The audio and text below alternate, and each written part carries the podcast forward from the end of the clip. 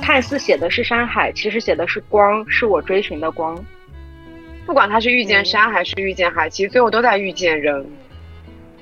库索这两本书，与其说是游记，不如说这是他自己的一个私人情感的记录。呃，对于我来说，更大的意义是在于和熟悉的人在陌生的地方去经历一些新的故事。一个人生活在哪里，反而会憧憬他没有的生活。虽然是一个京都的过客，但是有那么一会儿，我坐在那里的时间，我觉得我是属于京都的。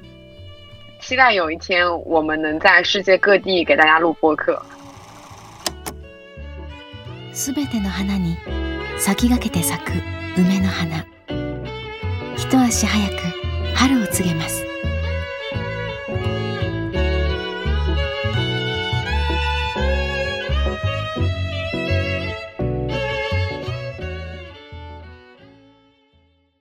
Hello，大家好，欢迎来到新一期的两室一厅，我是陈一日。我是 Sunny，今天我们邀请来一位嘉宾尾巴，我们先请尾巴做个自我介绍吧。 Hello，大家好，我是尾巴。嗯，之前有在日本的神户留学生活了三年，主要是攻读艺术管理方面的研究生，啊，现在已经回国了。哇，这个自我介绍好官方啊，是我没有想到的开场 了。一时之间突然有点脱离了我们播客的调性。对，因为我们播客一直都是一个非常不正经的播客，突然来一个非常正经的自我介绍，还挺想到了上一次邀请那个糯米做自我介绍的时候，他也蛮好笑的，他直接说大家好，我是糯米，然后就没了。嗯，所以就是突然迎来了一个非常正式的嘉宾的自我介绍。你们想象中我应该怎么介绍？想象中就是随意一点，放松一点。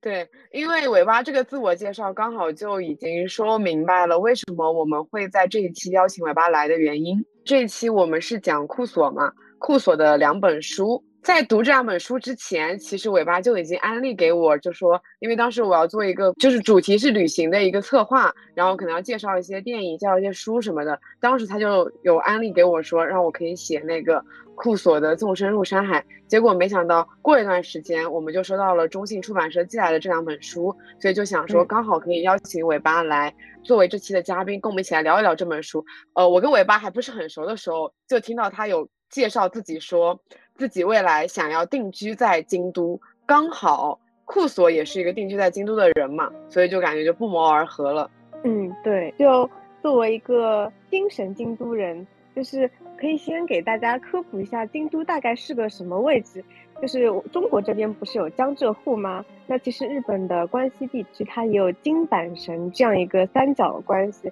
就分别指的是京都、大阪和神户。然后我虽然是住在神户，但其实到京都的交通就还算方便，大概就是单程一个半小时左右。然后我就是基本上以前每个月都会去京都，有一些是去玩，然后还有一些是因为我以前是在关西那边做一个呃旅拍的摄影师，然后会接到一些客人的需求，是他们想在京都换上和服，然后在那个古色古香的街道上拍照。所以就是于公于私，我基本上去京都的次数还是很频繁的。嗯啊哦，原来如此，这是我不知道的事情的。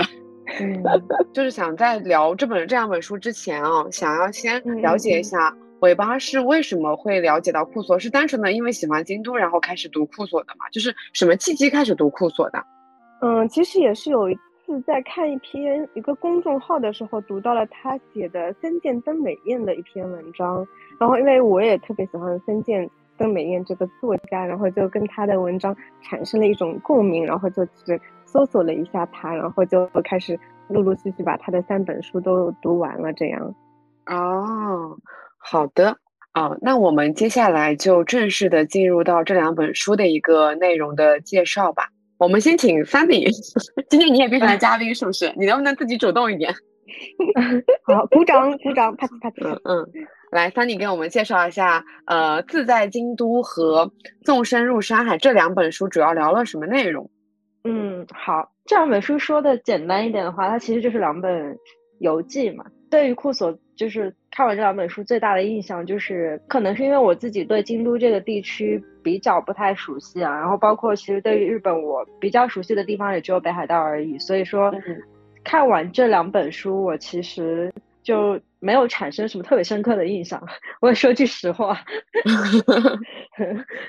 因为他的故事可能对于我来说还是会有一点距离感在，然后自己没有体验过的话，其实读他的文字就会有一点点疏离感在。然后对于那两座城市，如果没有足够的了解的话，其实就还是会觉得有一点虚无缥缈。那在我的介绍里面的话，嗯，我觉得他的这两本书不仅仅是他自己生活在这两个城市的游记，可能更多的是说他从一个呃在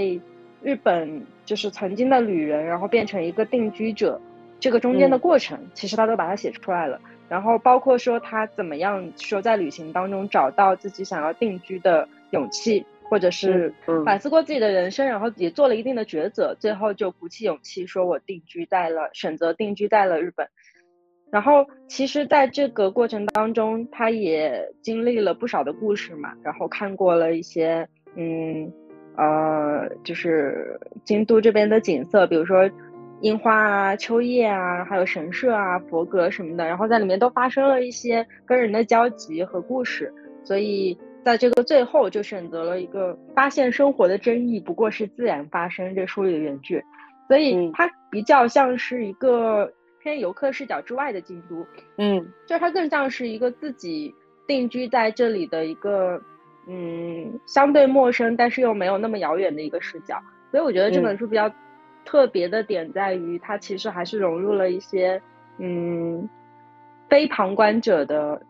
居住视角，嗯。纵身入山海呢，其实它更像是一个，我觉得是一本自己反思的回忆录，因为它其实，在描绘日本的山和海当中，又加入了自己的很多人生感悟。我觉得库索其实就是我之前在那期那个呃聊失落的卫星当中有聊过的那种作者，就是会把自己的人生经历和感悟全部都融入到游记里的作者，就是他其实。嗯，通过这一部分游记，或者通过这些故事，他其实在讲的是自己，可能不是别人。嗯，山海的话，这里面我可以读一句话，我觉得基本上这句话就是能概括一下他这本书想写的一个内容是什么吧。他说，嗯，看似写的是山海，其实写的是光，是我追寻的光。啊，我记得这句话。对对对对对，其实这整本书里面更多的是在写他自己。就尽管说这里遇到的风景和故事其实都是在当地发生的故事，但是说的还是他自己的人生。嗯，直白点来讲，就是呃，自在京都写的就是京都遇到的人和事，还有一些风景。然后纵身入山海写的就是他在日本的一些。去各地旅游遇到的风景、人和事，对对对对对，只是说一个是以呃地点来展开的人和事，然后另外一个纵深入山海呢，它其实就是把它分割成了山的部分和海的部分，然后山和海又分别代表了就是他生命当中完全不一样的意象。这两本书相比之下，我会更喜欢纵深入山海一点，因为我觉得可能写的还深一点，嗯，他所经历的风景和故事其实都会相较之下就是更有意义一些吧，嗯。好，那下面我们就一本书一本书的来聊吧。就先来聊《自在京都》这本书。我一直把这个名字是断句断错的，我就我一开始断句是“自在京都”，哎，这样一个对对对对对，是这样一个断句。是的，对它其实后来断句应该是“自在京都”，这个“自就是表示我自己在京都，而不是说我在京都很自在。对，它封面上面有一个标识，就是他们的那个“字和“在京都”其实是。颜色区分开来的，但是我最开始其实都没有发现这个。是的，就是你读到后面才意识到这件事情，然后觉得它这个名字取得还挺妙的。包括“纵身入山海”这个名字，我觉得也取得挺妙的。就它这两本书的书名都取得很好。好，那我们就正式的进入到自在京都这个部分吧。嗯。想先来聊一下，就是说在读之前，哎，我跟三弟两个人是不是应该都没有去过京都啊？你去过京都吗？我没有。那这边有发言权的只有尾巴了，一个精神京都人。那我们就先来聊一下，就是说你在读这本书之前跟读这本书之后对京都的一个印象吧。嗯，那我先说好了，京都对于我来说一直都是一个挺严肃的城市，我不知道为什么，因为那边的东西就是。很古朴嘛，然后我觉得古朴传统可能就意味着某一部分它是比较的严肃的，人和人之间是要保持一定的距离的。我觉得就是这种严肃，可能是嗯会有，就是一个城市会有自己的规矩，就是这种感觉。嗯，对。然后整个城市给我的感觉就很像，嗯，有颜色的白描图，就是。我知道它是一个非常漂亮的城市，就比如说春天有粉色的樱花，然后秋天它的红叶又开得非常非常的灿烂。但是我始终觉得它整个城市的味道是淡淡的，就是没有给我一种很浓烈、很浓烈的感觉。我不知道为啥，就是之前对它的印象就是这样子的。然后我知道它那边有非常多的寺庙也好，有很多的神社。但是我在读完这本书以后，我感觉对京都好像就是突然变得亲切了起来。因为你在这边生活，你是不是会遇到很多小事嘛？包括他在里面写到了非常非常多那种可爱的人和事，我就突然觉得京都就变得变成了没有那么有距离感的一个城市。嗯嗯，会比较生动是吧？对，包括我以前对京都的食物，其实我是完全没有什么印象的。在读完这本书以后，突然就是有那么一点想要去京都吃一些食物的冲动了。嗯，我觉得你之前说的就是京都给你一个严肃的感觉，其实这个是没错的。为什么呢？是因为其实京都是以前日本的首都，所以它嗯天皇就是住住在里面的。它作为首都有几百年的日历史，所以就是作为一个古都来说，它确实要去保持一种威严的态度。嗯，就是你的直觉是没错的。是吧？我就感觉京都就是有距离感。然后他在开头不是还写那个鸭川等间距嘛？我就觉得，嗯，这个其实上一次听到这样子的词，好像还是他们在讲芬兰人之间是那种即使排队的时候也会相隔一米的那种距离。我感觉对对，大家都很社恐。嗯 嗯，好，那三弟来聊一下。我其实还好哎，因为我自己之前是，呃，有一个契机是我们。我在一九年的时候，本来开完北海道的路线，随之而来其实就是要开那个京都的路线的，所以我在一九年初的时候有去做过这个路线的规划，然后在那个时候就已经看，就看了各大网站的游记啊什么的，然后还有一些就是关于日本的，呃，比较专业的那种旅游工具书，其实我都看完了，所以我觉得它跟我想象里的京都差不多，诶，就是我想象当中的那些。画面和我曾经看过的照片，其实都能够和他现在描述的生活对应上，也基本上就是我想到的这个城市的基调。但是可能是因为我还是没有去过吧，所以嗯，没有办法太多共情到。所以我目前对于京都的感觉依然是就是嗯，就是可去，但我可能还没有热爱到那种程度。这样子，就是他其实没有非常成功的安利到我，我只说只是说还是保持了跟我原来差不多的那个。呃，观感，哎，但是说实话，你因为你知道，我喜欢我特别喜欢那种生活很慢的城市，比如说像苏州跟泉州，都是那种生活节奏特别慢的城市。然后我在读完这本书以后，我觉得我个人是会喜欢京都的，它给我一种感觉，就是在京都的生活是可以慢悠悠的，是可以不着急的。我觉得你是会被生活节奏吸引到的人，但我不是。嗯嗯嗯，像我像我很喜欢呃芬兰的主要原因，其实不是说它的生活节奏，可能更多的是它城市的状态和人的状态，就是本质上来说还是不一样。所以我感觉我不是一个对生活特别有热忱的人，但是我应该会去寻找一些别的让我有热情的东西。嗯嗯，好。那我们尾巴要不要来分享一下读这本书前后对京？我觉得你好像不会被这本书给左右吧，因为你对京都，嗯，对，应该有自己的理解在。嗯嗯，会啊，因为我其实也是一个过客而已，因为我并没有住在京都，所以其实读他的这本书，我会读到很多以前其实路过过千百次，但是都没有注意到的风景。嗯，就比如说有一个篇章是，他是介绍京都各个有趣的神社嘛。然后我之前真的去了无数次岚山，我都不知道原来那里有一个神社叫殿殿 宫。啊，就是神社那一篇我非常的喜欢，因为我本人是对这种神社就是没有不感兴趣的人，但是我读完那一篇觉得哇。日本人真的太会了，你知道它里面的神社都都好奇怪，有一个御发神社，就是都是许愿不要跟不要秃头相关的，里面所有的那种符都是贴满了，说保证我以后不要再许愿了，即使我不行的话，我的子孙可能不能不要他们秃头啊之类的。然后还会 因为日本人不是很喜欢做周边嘛，然后里面就会贩售很多跟头发有关的那种周边。谁能想到这辈子竟然还能买到跟头发、跟长头发有关的周边啊？刚才尾巴提到那个电电工也是，我觉得哇，这也太可爱了。他就是里面的人许愿，就是许愿到我觉得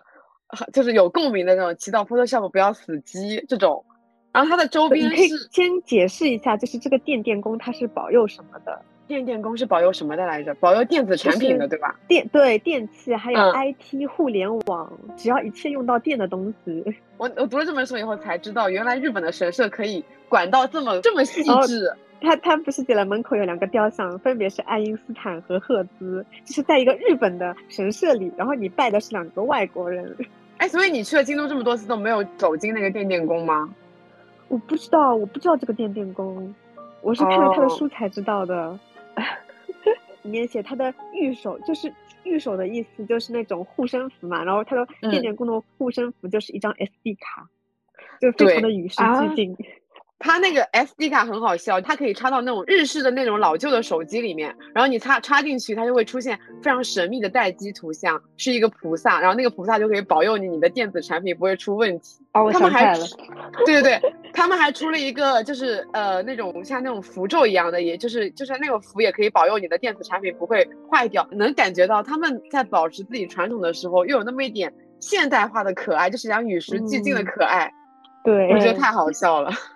你是不是每次去京都的时候都是当天往返的？对，就只有有几次是陪朋友去的时候就有住一晚，但很少。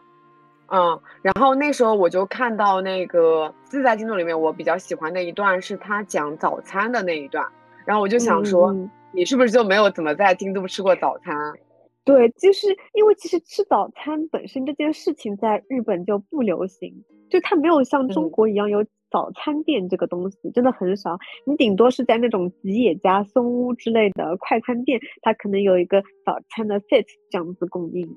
或者在一些咖啡店也有这样的一些套餐供应，就真的不会有专门的早餐店这种地方。哦，但是我在读那个自在京都的时候，我就对他那一段关于早餐的描述很动容，因为它里面写到了这样子一句话，就是一生中能同吃晚餐的人数不胜数，能一起吃早餐的人却十分有限。便下定决心要格外珍惜这些能一起吃早餐的朋友。我读到这句话的时候，就是深以为然。我发现我从来没有有这样子想过，就是感觉能一起吃早餐这件事情是非常非常的珍贵的。很少会有人约朋友说我们一起出去吃个早餐吧。一方面我们也起不来哈。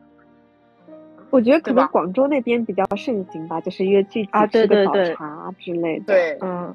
虽然早早茶是从早到晚都可以吃，但是。我去广州旅行的时候，我的朋友会特地大早上把我拎起来，然后说一起去吃个早餐，这样好像别的城市还真的就没有这种待遇在。嗯，确实，我觉得是的。哎，其实我觉得浙江就是江浙沪这边对早餐这件事情还是挺重要的，因为我们会早餐就有非常非常多的花样，就是会有，但是我觉得通常来说都是，比如说自己早起可能去个早餐店买一点东西，但是你不会说我要约个朋友特地一起坐在某一个地方然后正经吃早餐。啊，没有这种事儿，这倒是。然后我感觉就是我上班以后，就是你知道，上班以后就是你的早早晨的那个时间，就是我觉得是特别珍贵的。所以有段时间每天早上起来给自己做早餐，虽然非常的简单，但我觉得那个时候的幸福感特别高。然后还特别好笑是有一次，我跟我朋友两个人时间实在是对不上，最后我们决定约一个早餐，就在我上班前，我去朋友家吃了个早餐，然后再来上班。啊，哇，我觉得这样子的经历特别特别有趣。然后他在里面那个朋友，对他一大早给我做了一桌的早餐。他在里面还提到了一个，嗯，京都的早餐我特别馋，是那个鹌鹑粥。我不知道你们有没有印象了？有有有，是吧？我发现你对食物 过分敏感。哎，你不觉得鹌鹑粥是一个很少见的东西吗？是的，是的。他是他是把那个鹌鹑的肉撕下来，然后一起熬进粥里面。然后他说那个。基本上是一个冬日限定的东西，你在别的季节是吃不到的。就冬天吃这个东西的时候，感觉会整个人特别特别的暖，所以我就感觉啊，我一定要打什么时候冬天去趟京都吃一下这个鹌鹑粥。嗯嗯，我唯一对它这个就吃的上面比较有印象是那个白子，就那个居酒屋那段。哇，这段反而是我没有什么印象的哎。你是不是吃过太多这种很豪华的食物，所以你对它没什么感觉？没有没有，你不要这样子说我。我只是觉得那个东西没有非常的，哎，可能是因为现在的烧鸟店里面都会有这个东西，所以就觉得没有很印象很深刻。反而是我觉得我没有吃过的东西，我会对它印象更深刻一点，因为我没有吃过嘛，就会很馋它，你知道吗？吃白子是哪一点吸引了你？就是他那段其实也写的很细啊，就是居酒屋里面的每一道菜式，然后包括呃他对于那个白子气味的什么东西的描写，可能是因为我没有吃过，所以我印象还蛮深的。好的，桑姐，等你回上海了，我带你去吃白子。好的，我也没吃过啊，你们居然都没吃过？不过它确实。呃，在烧鸟店里面，现在也属于一个特殊部位，就是有些店没有的。然后如果有些店有，他可能也要跟他提前预定这个部位，因为它会比较难处理嘛。那我觉得我对整一篇里面的食物印象最深的就是一些很朴素的东西，比如说鸡蛋三明治啊，对对对，那段我也有印象。他在里面提到了，我感觉不止一种鸡蛋三明治，一种是那个他说在那个三明治里面夹玉子烧的，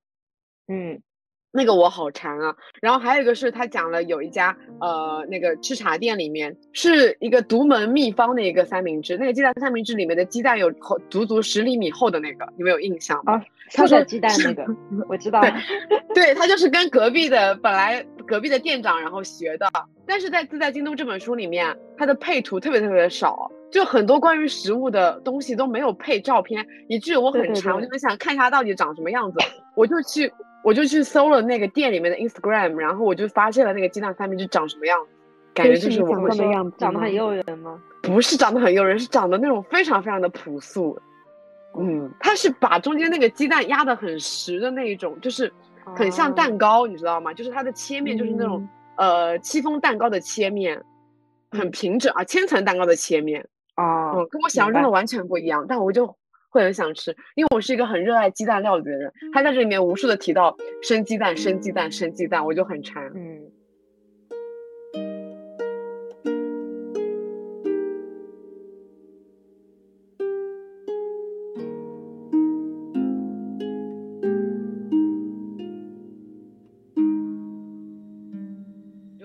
有聊到一部分关于这本书里面对京都的描绘最喜欢的部分了，是吧？对。我最喜欢的部分就是食物的部分。我其实对他印象比较深的是，呃，就是各种建筑方面的吧。嗯，怎么说呢？因为他所分享的故事，其实基于我来说，可能就只是说旅行当中发生的故事嘛，就是也比较平常或者生活琐事什么的。但是，呃，他对于有一些建筑的描写，其实我觉得还蛮。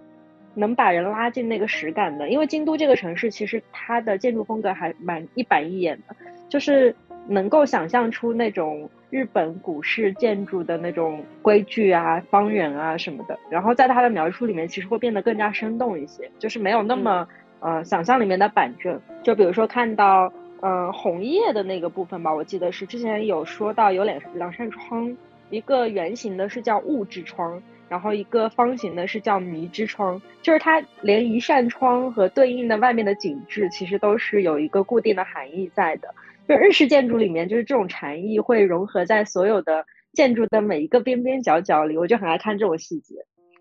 啊，对，哇，是我没有，是我忽略过的细节。然后包括其实就是呃，他们。可能是本地人对于一些意象赋予的含义，比如说像樱花啊或者红叶啊什么，他们，呃，赋予的含义其实也都还蛮有意思的。像这作者自己写的话，他就说樱花跟红叶的区别大概大约就是代表着春天和秋天的区别。春花凋零之后，夏日接踵而至，然后就是朝着更热烈的方向去嘛。所以尽管是有感伤，但也是欢喜会更多一点。但是红叶掉光之后的话，就是冬天，一年将近的话，就会更加悲观一点。就是它其实会去给一些我们平常生活当中看到的很平常的景致去赋予一些自己的意义，然后这一部分意义其实会让这个城市变得更加生动一些。尾巴呢？嗯，我印象最深刻的还是他关于居酒屋的那一部分描写。我的关注点，但不是在那个菜色上，而是它里面发生的一些故事。就这些人情味的故事，并不是说哦，我今天是一个游客去了一家居酒屋打卡，我就可以写出来的那种流水账。它是必须是根植于在那片街区上要住上一段时间，然后和街区打成一片后，才能体会到的一种市井的日常。像库所写的居酒屋里的老板、常客，还有四季更迭的菜单，它是只属于呃京都著名的一种体验，它是具有一些私人的情感在里面的。所以我觉得这个就是只有库所，而不是说是一个今天去旅游过的人写出来的东西。嗯。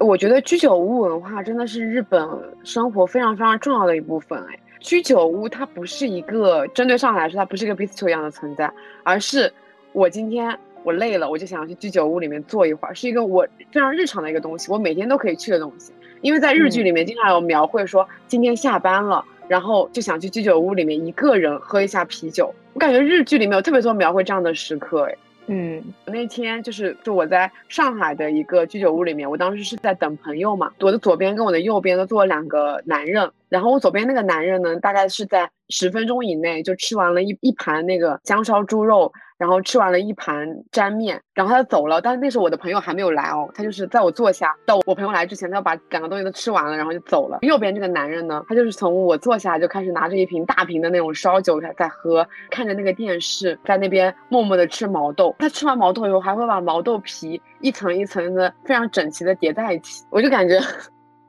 就在那边观察居酒屋里的人这件事情，感觉特别有意思。你一看就能看出来，右边那个人是日本人。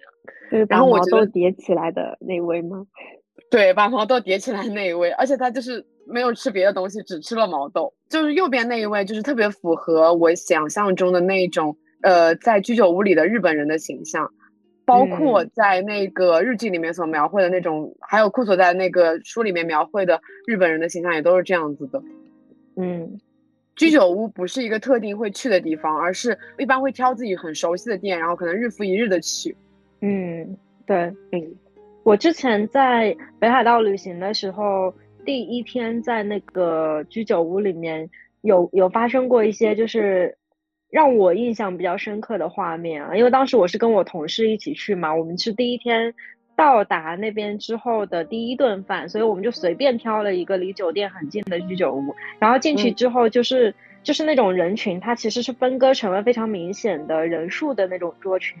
有那种一人座的窗口，然后就会有一个人坐在那边吃东西嘛，然后还会有那种三四人桌的，你就很明显能够看到是以一个家庭为单位的，或者是以一个就是姐妹。团体为单位的桌子里面还会放一个，就是那种很长的桌子，一看就是那种日本同事聚会，就是那种下了班之后啊，就是那种上下级喝酒什么的那种场面，非常交杂着，然后你能够很明显的感觉到有各个群体在这个地方吃饭的一个地方。当时我就跟我的同事说，哎，好神奇哦，突然就觉得自己好像在日剧里面。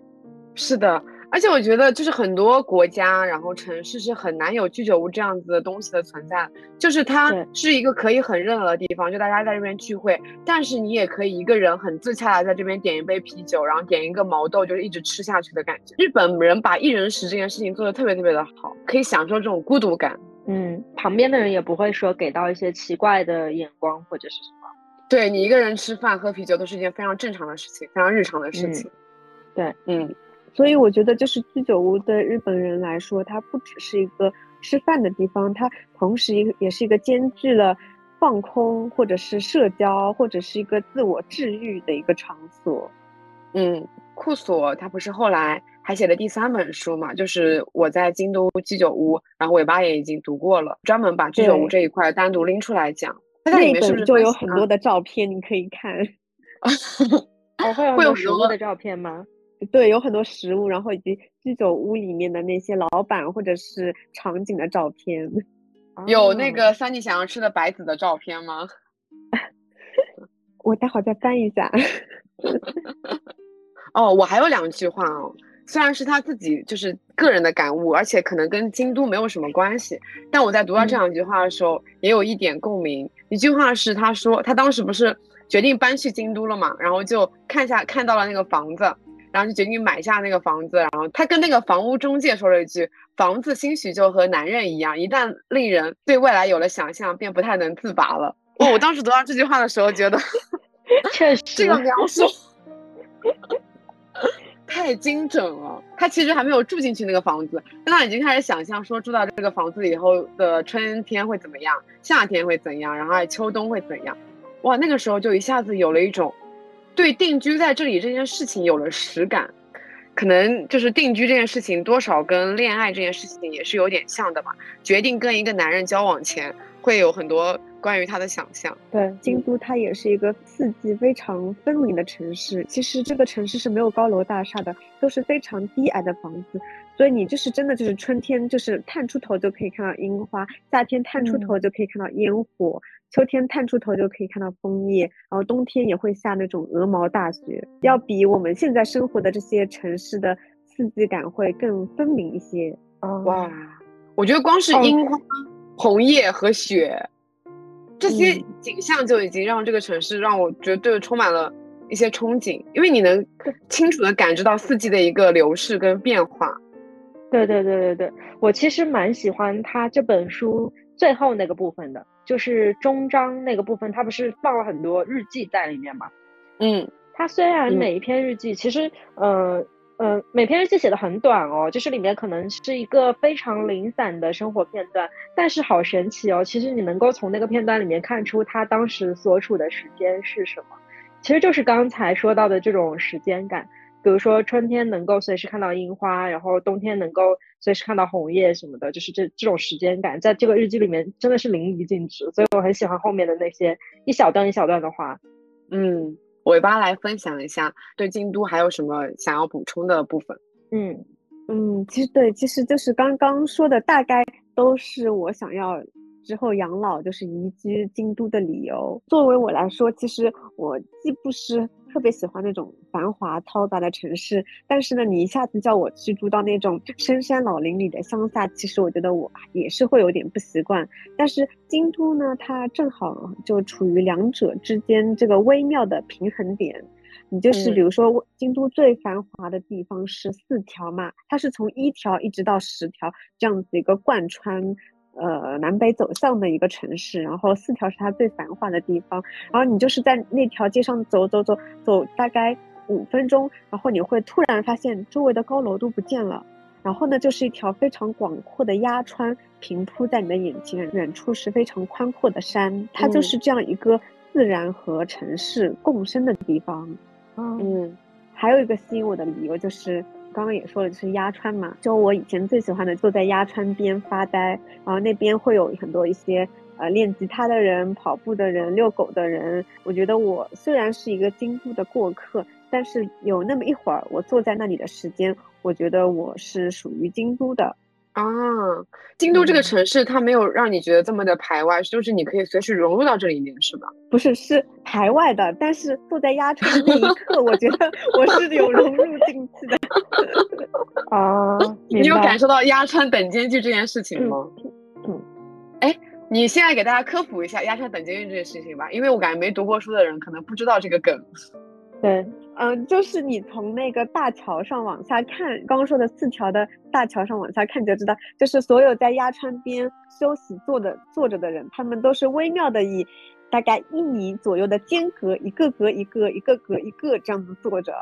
这个就是传说中的鸭川等间距。嗯，就为什么会是这样子呢？我觉得其实还是出于日本人的一种。要保持自己的空间隐私，所以就是当一个人坐在了第一个桩的时候，第二个人就是默认就是离他要一米远这样子，然后第三个人看到第二个人坐在那里，然后又会自动默认，呃，离他一米远这样子。然后如果第四个人离他稍微有点太远了，比如离了他两米呢，第五个人就会坐在第三和第四个人的中间，填补那个 一米的间隔，就他们形成了一种默契在里面啊。然后你还给我科普过，说在那个森见登美彦的书里面，他提到，呃，他第一次提到这个概念，应该是在《太阳之塔》里面。嗯，哦，《太阳之塔》里面就是讲说会去破坏呃鸭川等间距，是吧？对对对，就是他们那个大学里就是成立了一个委员会，就是专门就是跑到那种相隔一米的，呃，就特别是那种情侣之，尤就是有可能刚谈恋爱的情侣，他们还不是很熟，他们可能。在河边散步的时候，他们可能大概就会隔大概十米左右，然后那些人就会见缝插针钻进去，就是试图破坏这个等间距。对，哎，哦，你继续讲啊，咱科普完那个科普完那个亚川等间 距了，没关系，这段可以卡掉，没关系，不重要。没事，嗯。嗯，我其实还想安利一个店，这个嗯。店呢叫做呃 Wife and Husband，它呢其实啊是景哦，你是不是知道这家讲店？我知道这家店，并且我昨天刚刚跟一个朋友聊天嘛，他跟我说，他当年去这家店的时候，就是跟另外一个朋友在聊天，聊天的时候一有注意到一个中国人，后来他才发现那个中国人就是库索。哦，哎，他知道库索长什么样？他当时去的时候是不知道库索长什么样子，但他有注意到那个中国人。后来呢，呃，他在京都有一个朋友嘛，那个朋友非常喜欢库索，然后发现库索那天也去了那家店，就发了同一家店的定位，嗯嗯然后他才意识到今天遇到的那个人应该就是库索。他后来知道库索长什么样长什么样子的，因为库索当时发表那个自在京都的时候，还去杭州办过签售会。嗯，突然有了一种追星成功的感觉，是不是？他当时没有粉库索了，但就是很神奇。京都真的好小啊，你随随便便去了一个店，然后就遇到了库索。就说明他这家店是深受文艺青年喜欢的一家店。嗯它这家店就是特别在哪里呢？它虽然是一家咖啡店，但是它同时推出了一另外一种服务，叫做野餐道具租赁服务。它是按人头计算的嘛，你你只要花一千日币一个人，你就可以租他们家的小椅子、小桌子，包括还有草帽、还有篮子，就是一套给你打包，就是放在鸭川边，就让你在那里野餐。啊，哇，像汉他也，会给你准备好咖啡，还有店里的饼干给你打包到那里去野餐。但是店里的蛋糕嗯是不可以带过去的，因为鸭川那边有很多的乌鸦，它看到你的蛋糕就是会俯冲下来，直接把你的蛋糕叼走。所以蛋糕是不不允许被带，但是小饼干可以。哦，哦哇，这家店好会啊！对如果没有疫情，这家绝对就是小红书网红打卡啊，对对对对对对对，就是就这种网红打卡的那种那个。对因为我之前去呃首尔玩的时候，其实，在汉江边就有很多这样的咖啡馆，就是提供一整套的那个露营租赁服务，他会给你准备那种呃挂着灯串的小小帐篷，然后还会有很漂亮的小桌子，甚至就是还会有租赁相机啊，然后租那种就是漂亮的食物摆盘什么的那样子的服务，啊，真的很会做生意。自在京都这本书里面，他不是反复的提到了三件灯美彦嘛？然后包括在我们这次分享里面，也一直提到了三件灯美彦。我觉得是因为三件灯美彦真的对于京都来说是一个非常非常重要的人。对，我觉得他可能也是在某种程程度上，呃，激起了新一代的年轻人对于京都的兴趣吧。嗯，听说嗯京都有很多店都挂着三件灯美彦有关的东西，是吗？是之前有去了一家酒吧叫 Moonwalk，然后它也是就是当时是春宵苦短前进吧少女这个呃、电影热映的时候，然后店里就挂着他那个海报。哦，因为当时他这个他这个酒吧也是个连锁店，然后当时也是和这个电影展开了一个联动，就是呃那个电影里面不是有推出一个叫做传说中有一种神秘的酒叫做伪白兰我知道电器嘛，对，很难然后就是 然后这个酒吧就是它也是跟这个联动，然后推出了这个酒叫伪白兰电器。嗯，就我觉得好像，因为他在书里面就是反复的会提到，这里森田登美彦曾经在这边写过稿，这里出现在森田登美哪里哪里哪哪本书里面过，让我觉得好像在京都就是真的能非常常见的遇到森见登美彦以及很多别的那种作家，什么司马辽太郎啊等等什么的。他之所以搬去京都，端康成也是很喜欢京都。对，然后我觉得他之所以搬去京都，很多原因是因为他喜欢的人在那边留下了很多印记。嗯，嗯，他喜欢到森见是在于他在《自在京都》这本书的最后，还模仿森见写了一篇关于天狗的故事，哎哦，对我有记起来。就是讲嗯嗯、森见登美彦中间很长有段时间都是都嗯、没有办法没有再出作品了，然后坊间有传闻说他是因为他泄露了太多跟天狗还有狸猫有关的故事，所以就是惩罚他，一然后他后来又开始重新写，但是他故事里面已经有非常少的跟京都有关的东西了。就是因为不能再写那些京都有关的故事，然后他围绕这个然后展开他在呃一个寺里面遇到了天狗的一个故事，我觉得那篇故事还挺妙的，就是跟他前面写的那种风格完全不像。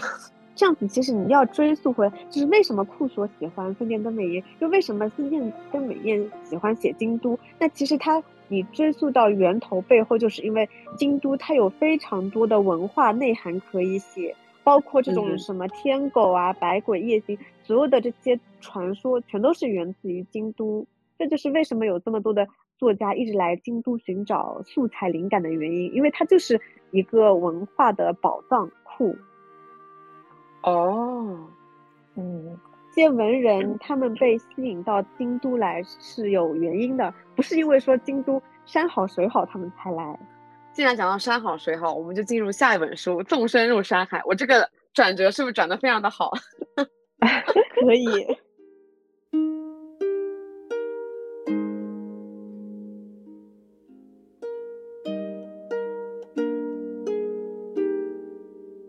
下面我们就要聊《纵身入山海》这本书了。它这本书就是分为前面就是讲海，后面就是讲山。聊这本书之前，我要先问一问大家：你们是更喜欢山呢，还是更喜欢海呢？我其实都喜欢。这个问题就好比你问我喜欢猫还是喜欢狗一样，我没有办法 抉择。当最好的就是猫狗双双全，对不对？哦，确实懂了。对，这么说确实。那你也是吗？呃，我其实会更喜欢海一点吧。就不管说是他的故事也好，还是我自己人生当中经历的东西也好，相比山，我会更喜欢海一点，因为感觉，嗯，我自己赋予海的意义和我见到的海，呃，所展现出来的多样性，可能对我的印象都比山要来的更多一些。哎，你刚刚讲到是从你不管是你个人还是他写的东西，我觉得我也是这样子的，就是我觉得看书的时候也能明显的感觉出来，库索也会更喜欢海。嗯，它里面就是有提到说，呃，如果要问他更热爱山还是更热爱海，问一万次都是会选择海的。我也是。那你是为什么喜欢海呢？喜欢海的原因非常非常的简单，哎，因为我是大山的子民。一个人生活在哪里，反而会憧憬他没有的生活啊！对对对，因为我从小到大都生活在山里面，我我对山是很熟悉的。我就反而会憧憬离我非常有距离的东西。只要你去海，你就会有那种憧憬感，你就觉得你好像要去远方了。嗯，东北人对三亚的向往是不是？嗯，有这种感觉。就你去了三亚，就会发现那里都是东北人。对对，三亚是黑龙江省的，没错。对。三你刚才要说什么？就是我觉得相比山的话，其实海它，呃，给人的感觉更像是那种就是从眼前一下子全部铺开来的那种视野感嘛。但山其实我觉得不管是对视野也好，还是对于就是呃你登山上去的整个过程也好，它其实是属于一种有保留感的风景。嗯。嗯，所以我可能还是会更加喜欢那种就是毫无保留，一下子把自己全部都抛给你的风景。那不管说是路途也好，或者是你所见的景色也好，这种广阔感真的是山比不来的一个特色。对，站在海的面前，就是心境会变得不一样。不管我上一秒是什么样的情绪，但是你面对海的时候，真的会有那种平静感。对。其实山顶好像还真给不了我们这种平静感，嗯，嗯，因为你登到山顶，你会感觉到啊，你这样子，我觉得人登到山顶会想着你总有一天要下去，是吧？但是，对，我觉得人站在海的面前，往往会臆想海，就是我真的就是臆想海，真的没有说话，但是你会臆想海告诉了你非常多的大道理啊，对。比如说，他这本书里面也讲到了非常多跟海有关的大道理。比如说，他觉得海在告诉他，任何天气都是好天气，在海面前没有所谓真正的坏天气，就是你雨天也好，晴天也好，你都有可以干的事情。然后还有就是，比如说，海会告诉你不要心急，不要反复的去确认天气和行程。大海的心情会不停的变化，可能你现在就是呃雷暴风雷雨，下一秒就会变成碧绿色，就是他好像在臆想。大海在不停的跟他灌输一些道理，但其实这些无非就是你自己站在海面前，你自己想出来的东西嘛。大海才没有告诉你，但是你站在海的面前，就真的会有那种感觉，哎，扑面而来。嗯，其实扑面而来的东西只是海风而已。啊，对。好，那下面我们就正式的来聊一聊这两本书。我们现在聊，它在里面就是聊山也好，聊海也好，都聊到了非常多的城市嘛。就是我们读完以后会更会最向往哪一个城市啊？那你先来说一下吧。在看这本书的时候，我有回忆感的那些城市，我会想要再去一次。比如说像他提到的知床徒步那边，然后包括后面的富良野，这些其实都是我去过的城市嘛。而且因为当时是工作的关系去，所以其实对于那个城市的印象会很深，对它的整个状态是那种。由于工作，所以我要去发掘的那种深，然后都已经我觉得会超出一点旅行的概念。呃，我们当时会去把这个城市最小众的景点，或者是比较偏僻的地方全部都挖出来，然后都去一遍。然后包括也会跟当地的向导去了解到这座城市。所以我其实，在他写，比如说写那个痔疮徒步的时候，就会把我之前拍过的照片再重新翻出来看一遍，然后觉得，嗯，好想念，好想再去，就是这种感觉。但其实，在前面写山的部分，就是非北海道的部分，我好像也没有说非常动容，就可能只是有一些画面会吸引到我说，嗯，日后。可以去看看，但是好像也没有说完全被种草这样。我反而会觉得他写山的那部分哦，是我没有感觉的一部分。抛开我个人对山没有很憧憬这件事情以外，我是觉得他在山那部分图片会比文字更加的有让人有向往感。他的哦，对山里面融进了太多的道理，你不觉得吗？与其在讲山，他更多在讲故事跟道理。对他讲了很多跟人生的一些观点输出，嗯，对，所以我没有很喜欢山这篇，包括就是你我在读海的那篇时候，能很强烈的感觉到他拍下的照片跟他叙述的文字是有关联性的。但是在山那篇里面，我就觉得他拍下的很多山的那种风景是我觉得很漂亮的，但是好像他的文字并没有说让我关联到那些图像里面去。就我没有很喜欢他写的山篇，呃，其实我跟三妮是一样的，就是我看了以后没有说对哪座里面的哪座城市产生向往，反而是当他写到了一些我曾经去过的地方，就是那个回忆会勾起来。嗯，然后其实里面对我留下印象最深刻的一个篇章是他写北海道的一个叫森之十字的咖啡店，我不知道你们还记不记得？哦，我去过那边。在那个富富良野有一个王子酒店，富良野那个那个还是一个蛮蛮蛮有名的一个 网红景点。对于我来说的意义就是，其实呃那个是我第三次去北海道嘛，其实我当时完全没有想过要去这个地方，因为我当时所有的计划都是要去，就是你说的知床那边去看溜冰啊。然后我的第一站其实当时是往走，然后我就是下了。到了札幌以后，我坐了整整七个小时的电车到了王走，然后当天还算，嗯，当时已经是九点多了吧，反正就是那个小镇也什么都没有，就只有一家便利店和一个食器家，然后我就随便吃了点东西，然后就睡了，然后想，耶，第二天可以开启我的道东之旅了，啊，第二天醒来，呃，前台告诉我，这里遭遇了十年一遇的暴风雪，然后 现在有一辆。开回札幌的车，如果你不上的话，接下去的三天这里都不会有电车通过了。然后我就完成了一个坐了七小时的车去了王走，然后睡了一觉，又坐了七小时的车回去的经历。哎，我觉得库索的那本书里面有经常遇到这样的事情，哎，嗯，就遇到那个船不开了，车不行了。对对对对，就非常多的电车事故。其实当时整个人回到札幌以后，就是其实心情是非常失落的，因为所有的计划都被被打散了，并且因为我也没有计划接下来要去哪个地方，然后就是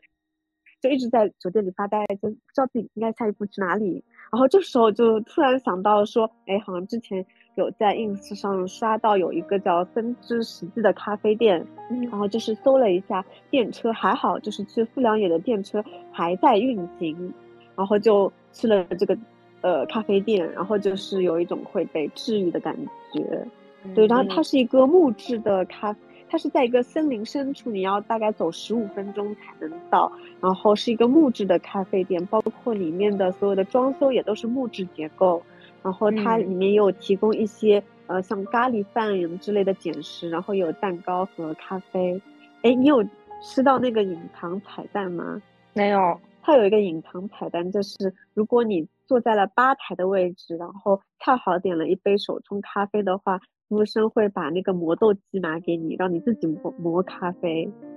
哦，但我当时去的时候游客很多，所以我们那个时候是坐在哦很里面的位置。对，嗯嗯然后我嗯，感觉那个时候其实服务员也已经没有那么多耐心可以给我们很好的服务了。我们那个时候去应嗯该是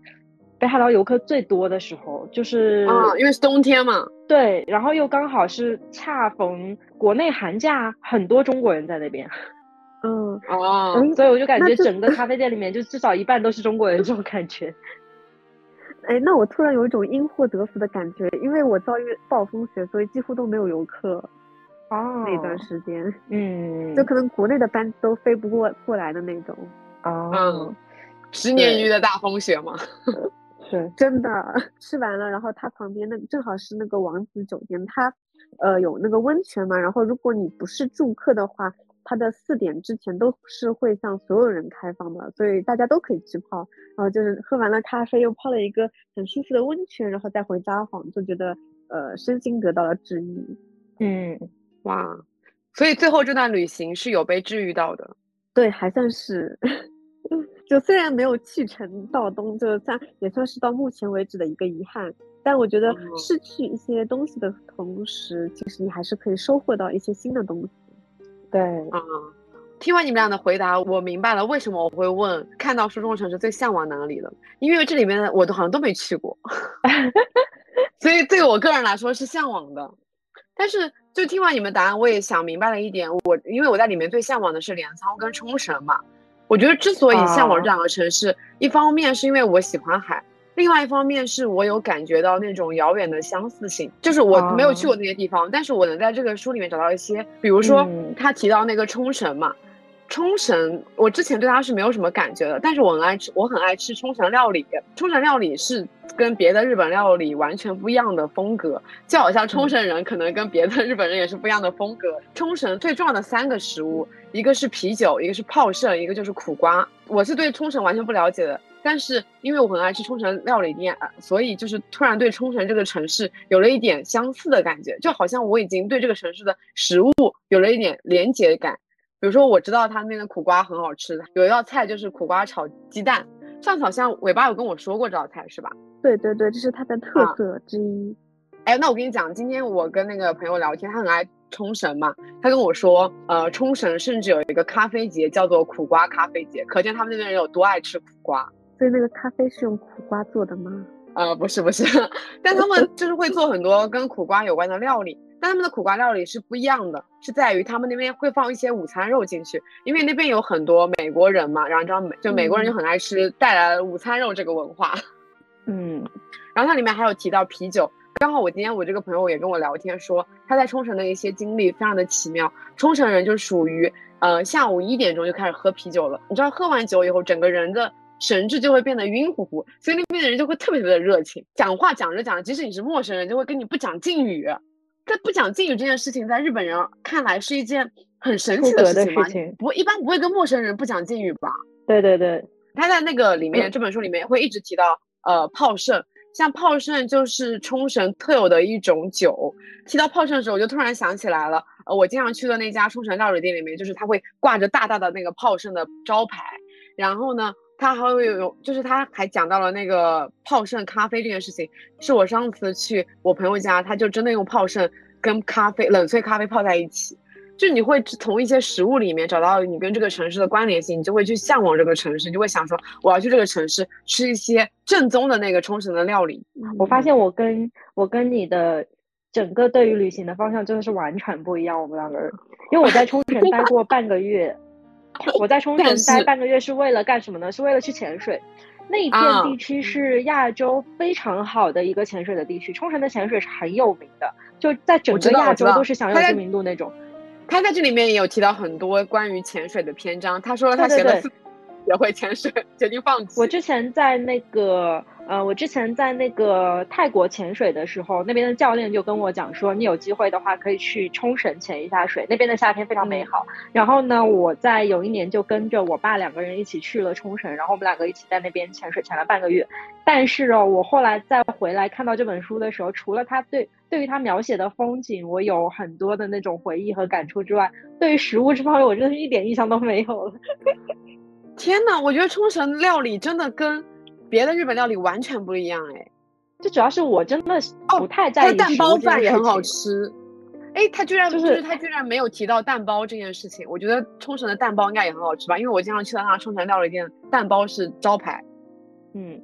就事实上，我对于旅行的重点完全不在食物上。我现在突然间发现了这件事情，嗯，我的所有的重点全部都会放在风景和人身上。就是对于食物，真的是我比较忽略的一个事情那冲绳人应该也跟别的日本人很不一样吧？啊。对，很不一样。他们是我见过就是比较超出日本性格的那种人，他们身上可能带了更多东南亚性格那种感觉。是吧？就感觉会我就是这个词可能不太好，但我觉得就是粗鲁。啊，对对对对对，海岛性格，就海岛的人嗯好像都是这样子的。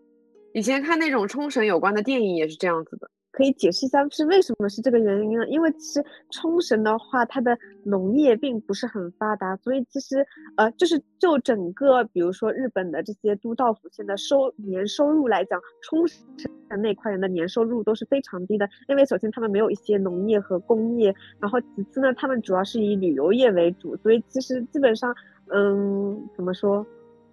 啊，我觉得就是造就他们这样的性格，其实也有一部分就是，嗯，这个原因，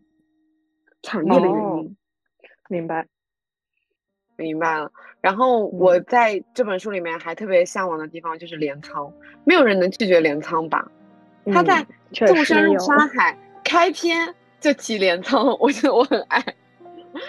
把我最向往的城市放在了第一篇讲。然后他开篇就讲说，镰仓永远是夏天，人们永远在恋爱。我看到这句话的时候，觉得嗯嗯。然后它里面还有讲到有一个叫做镰仓中毒症候群，诱因多半来自对湘南海岸的爱，病情发作基本是在夏天。这种病无法根治，以下任何一个词汇都会令患者们病情加重：大海、夕阳、电车、青春、恋爱、水族馆、花火大会。确实，我觉得我读完这句话，我已经觉得我得了这个病了。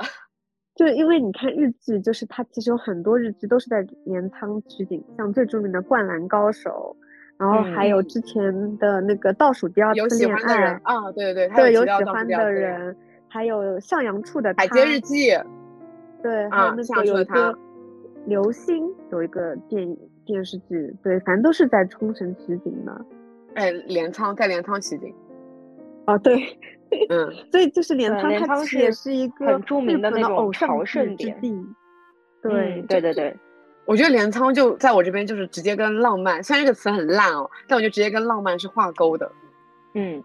是，当时看《海街日记》的时候，感觉哇，市之愈合把镰仓拍的也太漂亮了，他就把所有跟镰仓有关的那种元素都放在了里面，不管是大海、夕阳，还是恋爱，还是花火大会、和服，他全部放在了那个电影里面，就是感觉一整个就是镰仓的宣传片。我喜欢镰仓是因为那个倒数第二次恋爱，库索里面有提到说，就是他因为也是深受那个倒数第二次恋爱的影响，他就有讲说，在镰仓青春是属于任何年纪的，因为当时他就是那个倒数第二次恋爱的那个导演还是谁，就有在采访里面说，嗯，很多那种恋爱的电视剧都是面向二三十岁的恋爱，但他偏要拍一个、呃属于四十岁和五十岁的人们的青春，所以他就在镰仓拍了一个这样的故事。对，就是你看简介简介你会觉得很无聊，两个五十岁的人谈恋爱到底有什么好看的？但是你等看完了，你就觉得说镰仓是很具有，可能也是因为海这个东西它是具有包容性的，就是任何人、嗯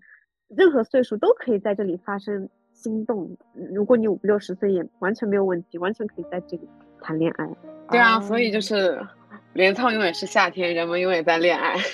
对嗯说的没错，所以我就能感觉到，他在这本《纵身入沙海》里面提到了非常非常多的影视作品跟文学作品。其实他这本书有一点像是那种，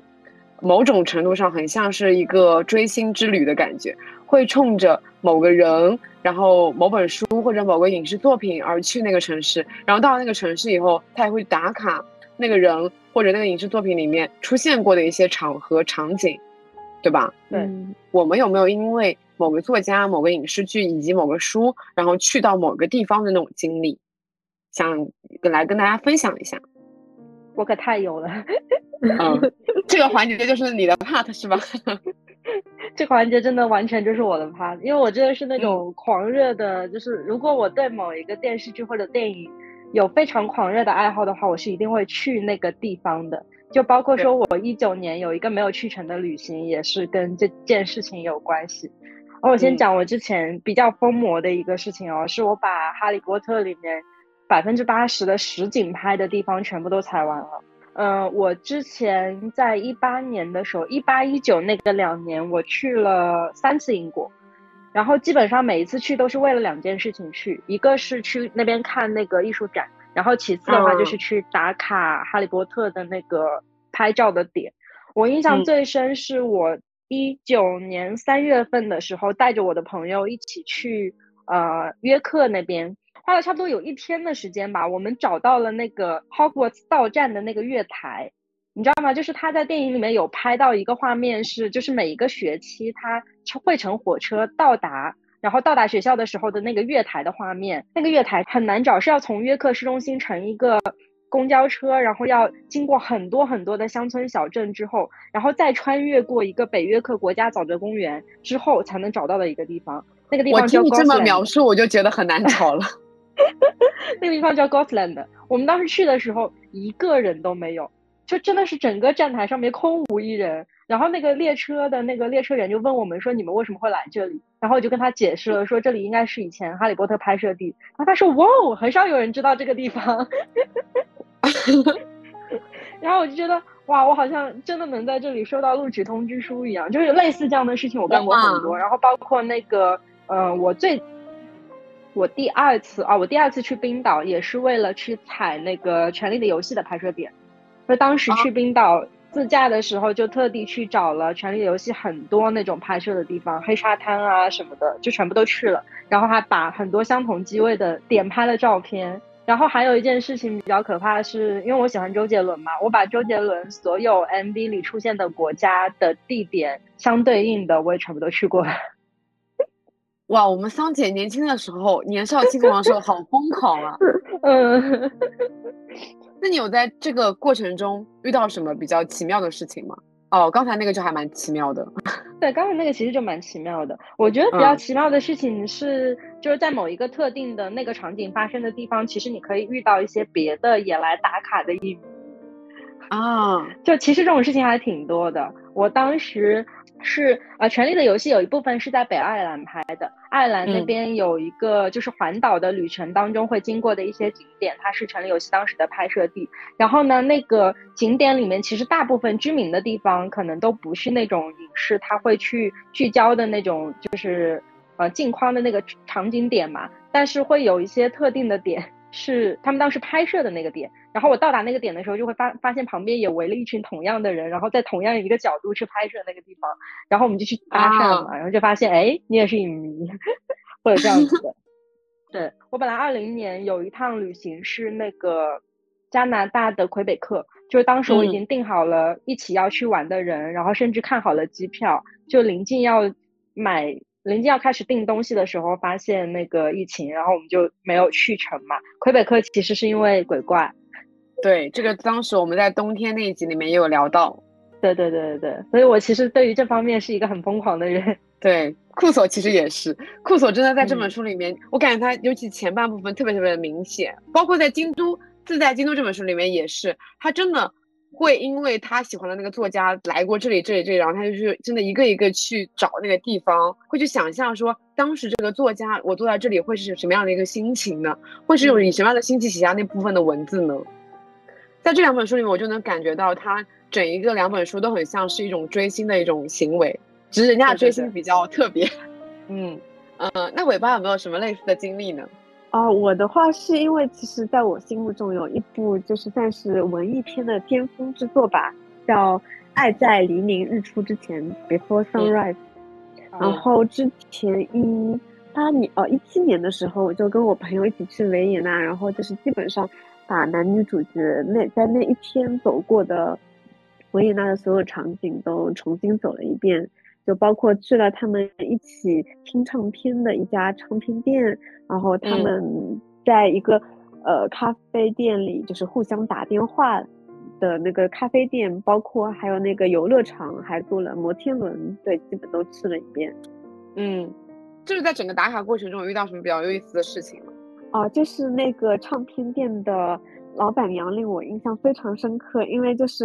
他一听说我是这个电影的影迷，然后他就非常热情的拉我过去，就是和他们店里一个角落贴着的海报合影，然后还把当年就是男女主角听的那张唱片，好像叫不什么 Blow the Wind 的那张唱片，然后拿下来给我拍照，然后我说，嗯，我想淘几张披头士的。黑胶唱片，然后他就直接把我拉到收银台去，然后从收银台有一个柜子掏出来说里面都是那你慢慢挑。然后后来最后我买了两张以后结账的时候，他又送了我大概至少有三盘古典 CD，他说这个送给你回去听。这也太热情了吧？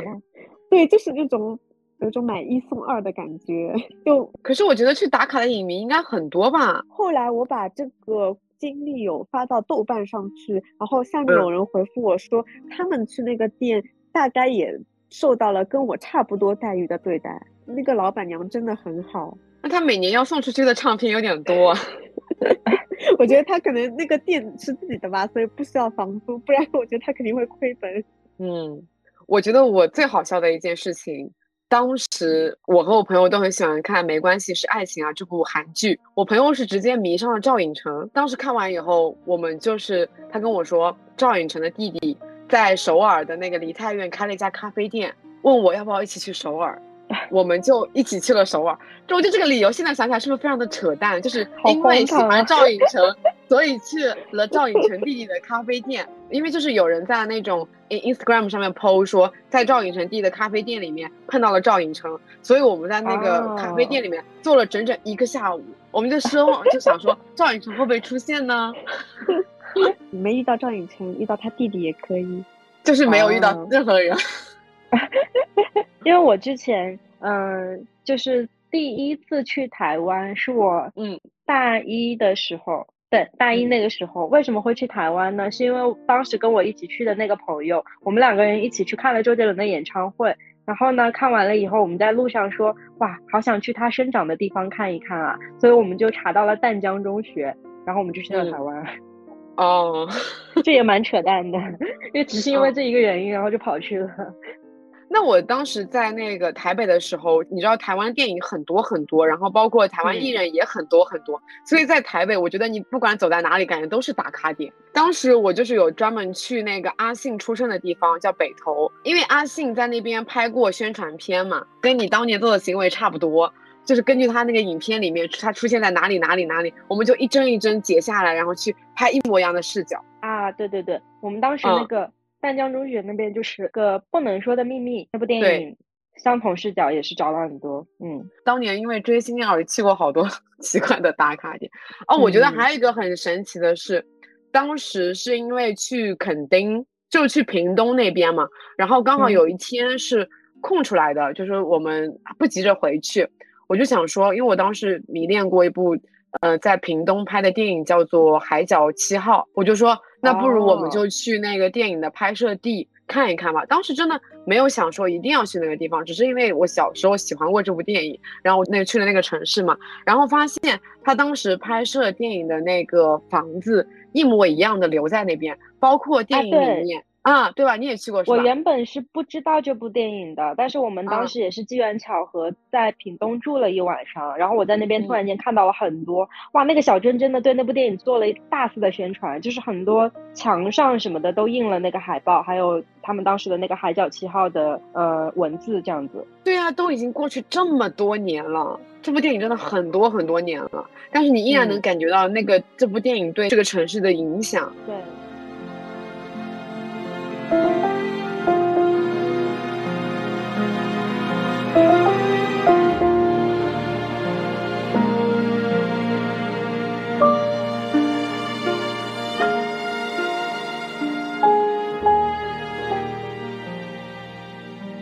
聊完了这一段以后，我觉得我我们可以再聊回这本书。我觉得这本书除了刚才我们讲到的内容以外，还有蛮多嗯细小的细节让我蛮动容的。我刚才有提到说关于冲绳，还有关于镰仓，就是我刚刚提到一个词叫遥远的相似性嘛。我在看到里面就是关于丰岛的那一段的时候，我再一次感觉到了这种连接感，是因为他在丰岛里面提到了克里斯蒂安在那边办的一个展览馆，叫做心跳音档案室。我忘了具体是几几几年，可能是二零一八年还是什么的。当代艺术博物馆里面有办过这个展，然后当天呢，我跟我朋友去到那个当代艺术博物馆是比较晚的了嘛，所以我们是。他每天要录那个心跳的名额是有限的，然后当时我们去的时候已经比较晚了，我们就问他今天是不是已经没有办法再录那个心跳了。当时可能是因为可能场馆也没什么人了，就比较晚了，他就给我们通融了一下，让我们在那边录下了我们自己的心跳。他就录完那个心跳以后，他会给你一个 CD，那个 CD 里面就是录下了你的心跳，然后他说他还会把这份档案传回那个日本。所以有一天，如果你去日本的时候，你你是可以去找你自己的那个心跳的。我当时就被这个宣传啊给冲昏了头脑，我就觉得哇靠，这也太浪漫了！我一定要把自己的心跳，就是我的心跳，一定要传一份传一份回日本，抱着这样的心情录下了那个 CD 嘛。然后那个 CD 就一直封存在了我家我的家里面，不知道哪个地方。但是，但是我可能都已经忘记了。但是在我读到他这本书的这一部分的时候，我就突然又想起来这件事情。感觉到了，哇，一点就是我刚刚提到的遥远的相似性，就觉得我好像要去那个地方的理由更强烈了一点。嗯嗯，包括它里面讲到说，其实当时那个克里斯蒂安在策划这个展览的时候，可能一方面是想说你本人可以去寻找你自己的那份心跳，但是还有一种是假设，如果你真的离开了这个世界，想念你的那个人可以去到那个地方找你的那个心跳，你知道那种。是不是就突然又觉得超浪漫？我觉得这一点，就当时就想象那个场景，说，比如说我死掉以后，多年之后，我的那个什么想念我的那个好友，他又去到了丰岛，他去寻找了我的心跳，他听到我心跳那一刻的时候是什么样的心情啊？就是，嗯，我已经不在这个世界了，但是我在这个世界依然留下了这一份东西，这个地方让我觉得很动容。看完了，就是也是更坚定了我想去，就是有一个叫江之浦测后所的地方。对，就是我之前就一直很想去，然后看完了他的这一段的描写，我又重新勾起了我的回忆，就是一定要把它写在我的打卡 list 上。哦，你分享一下。他就是山本博斯有一个艺术家，然后呢，他其实是也是想结合一些天地玄黄这种日冕之类的一些东西，就是造出一个东西，它是可以。不是不需要手表，但是就是你通过观测一些影子啊、光线之类，你就可以知道现在是几点钟的一个地方。然后原来呢，他是想把这个测候所造在就是你刚刚说的那个濑户内海的直岛上，然后呢，他就去和那个。贝勒森的，就是这个指导的一个财团说我要造这个东西，你们投资我吧。然后那个财团的老总说，你自己这么有钱，要不你自己来造一个吧。然后他一想，对呀，我这么有钱，为什么我自己不当老板呢？然后他最后就是选在了就是东京近郊神奈川县的一个地方，然后就是造了这样子的一个。像是观厕所一样的地方，然后我知道，我没有印象，对我没有去过，但是我看了一下有网上的一些游记，包括库所写的，它大致就是走进去是一个很深的隧道，然后隧道的尽头就是一个呃出口，呃，但是出口下面是悬崖，你是不能再走过去的，然后出口的正前方就是一大片大海，呃，每一年有一个时间段。的时候，这个光线是可以照亮整个隧道的，所以那一天有从日本全国各地赶来的人是为了看这个奇观，然后可能还需要抽选的那种，对，就是一直很想去这个地方去感受一下，当你没有手表的时候，你是如何去通过一些光线自然去观测的，就是有，它会让你产生一种跟几千年以前的古人的一种共鸣在里面。我有印象，他有拍图。对，哦，你提到山本博司，我想到了当时我去那个顺德的和美术馆嘛，它里面有一个展览是关于安藤忠雄的藏品，就他把很多呃，他把一部分安藤忠雄自自己私藏的嗯作品，然后搬来了那个展览里面，然后他会分成一个一个的房间，然后每个房间里面都是不同的艺术家。嗯，其中有一个房间就是山本博司的房间，然后那个房间里面是挂了他拍的海景，但是他的那个哦海景跟我想象中的海景是完全不一样的。他那个海景哦，灰度很高，非常非常的安静。呃，一般的海，你一般别人画海嘛，就拍海也好，他都会拍他那种动态的场景，会拍他那种有浪啊怎么样的一种场景，对吧？但他的那个海是非常非常安静沉静的。就是有一种想要把你吸进去的感觉，空间安排的也非常的妙。他在那个海的那张照片前面有一张凳子的，就是你坐在那边可以看那个海。哦，我觉得你坐在那边，你就觉得整个人真的是沉静下来了。关于刚刚山本博司的海景系列，就是我也有两个小的补充点。就第一个是他创作这个的初衷，其实就跟我刚刚说的他建立那个江之浦后厕所的初衷是一样的，就是他想记录下的就是从古至我们现在看到的海和古人看到的海是否是一样的。嗯，对，他就是想记录一种几千年来海的变化，所以你看到他所有的都是非常的三等分水平线，非常波澜不惊的海，就是因为他觉得，对这几千年下来，这个海应该是呈现这样子的一种状态。还有一个就是想很想推荐给你一个观测山本博司海景系列最佳的，我个人心目中最佳的地方，嗯，就是在濑户内海的直岛上有一个叫贝勒生美术馆。嗯，对它那个地方，